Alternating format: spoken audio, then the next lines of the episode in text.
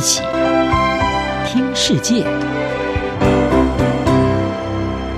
欢迎来到一起听世界，请听一下中央广播电台的国际专题报道。今天的国际专题要为您报道的是：绿党势力壮大，德国渴望出现绿色总理。今年可以说是德国的超级选举年，尤其九月二十六号即将进行德国大选，也为德国现任总理梅克尔他四任的总理以及十六年来的执政画下句点。而德国今年必然要出现新的总理。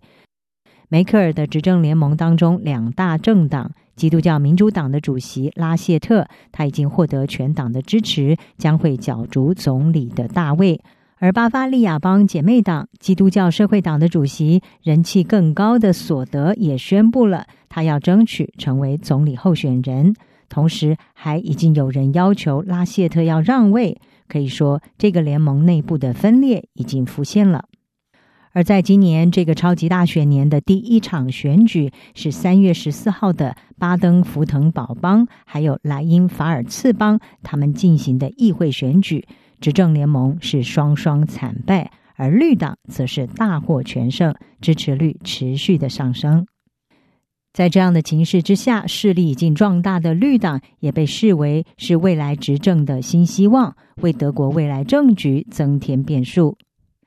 德国绿党在一九六零年代末期以及一九七零年代的生态运动之后崛起的，同时在一九八零年成立了政党，是全球最早的绿色政治组织。他们主张绿色政治、环保、反核，并且重视人权。目前更成为德国政坛当中很重要的角色。在前保守派重镇西南部的巴登符腾堡邦，也取得了执政权。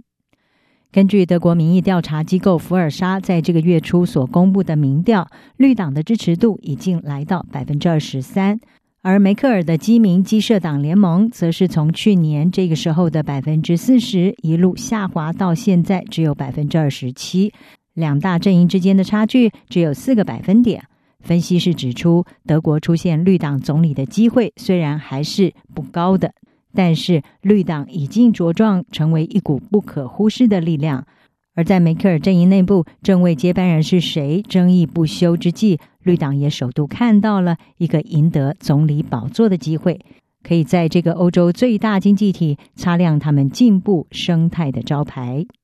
德国柏林自由大学政治学教授法斯，他就向路透社表示，对绿党来说，总理大位已经是触手可及了。为了展现对争取执政有多么的认真，绿党已经同意将会只提名一位总理候选人，而这是绿党成立四十年来首次这么做。因为在这之前，绿党都会在选举中推出总理双人组来展示他们对性别平等的承诺，但是这也等于是在战术上承认他们根本没有赢得宝座的机会。现在绿党的两位共同主席，现年四十岁，是两个孩子的妈妈，而且曾经赢得德国全国蹦跳运动项目铜牌的贝尔伯克，以及现年五十一岁、知名系列童书的作家哈贝克。他们会在德国时间十九号宣布，两人当中谁会代表绿党来角逐总理大位。不过，跟执政联盟大异其趣的是，绿党这两位共同主席之间不曾。为取得总理候选的资格而出现过争执。特尼欧情报顾问公司的政治分析家尼科他就因此指出，绿党给选民传达了清晰的讯息，也就是一个能够将内部事务处理得如此平静的政党，也足以获得信任来管理这个国家。至于德国执政联盟，则不仅因为他们内部争夺总理提名人选出现了争议，备受批评，另外。COVID-19 疫情的控管从初期的良好恶化成为现在再度飙升的疫情状况，还有防疫限制措施迟迟的不放宽，都引发民众的不满。再加上自从二零一三年以来长期执政，也让德国经济、科技还有社会日渐的老化，许多选民因此对执政的保守派大联盟已经感到厌倦。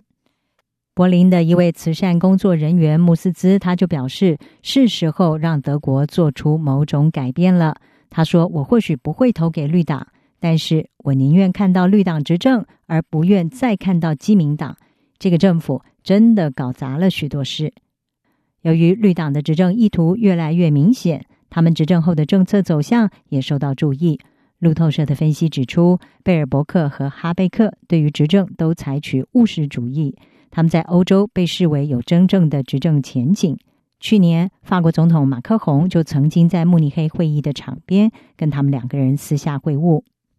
而根据绿党去年十一月通过的原则宣言，他们誓言要停用核电，并且追求积极的工业政策，来帮助德国达成突破的新科技。特别是在更难取得民间资金的部门方面。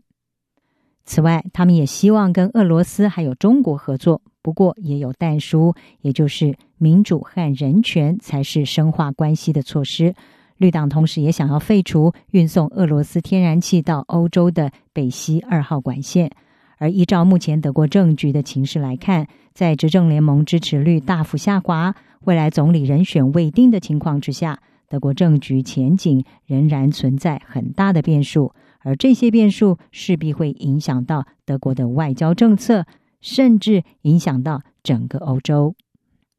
以上专题由央广编译，黄启麟撰稿，海清清播报。谢谢您的收听。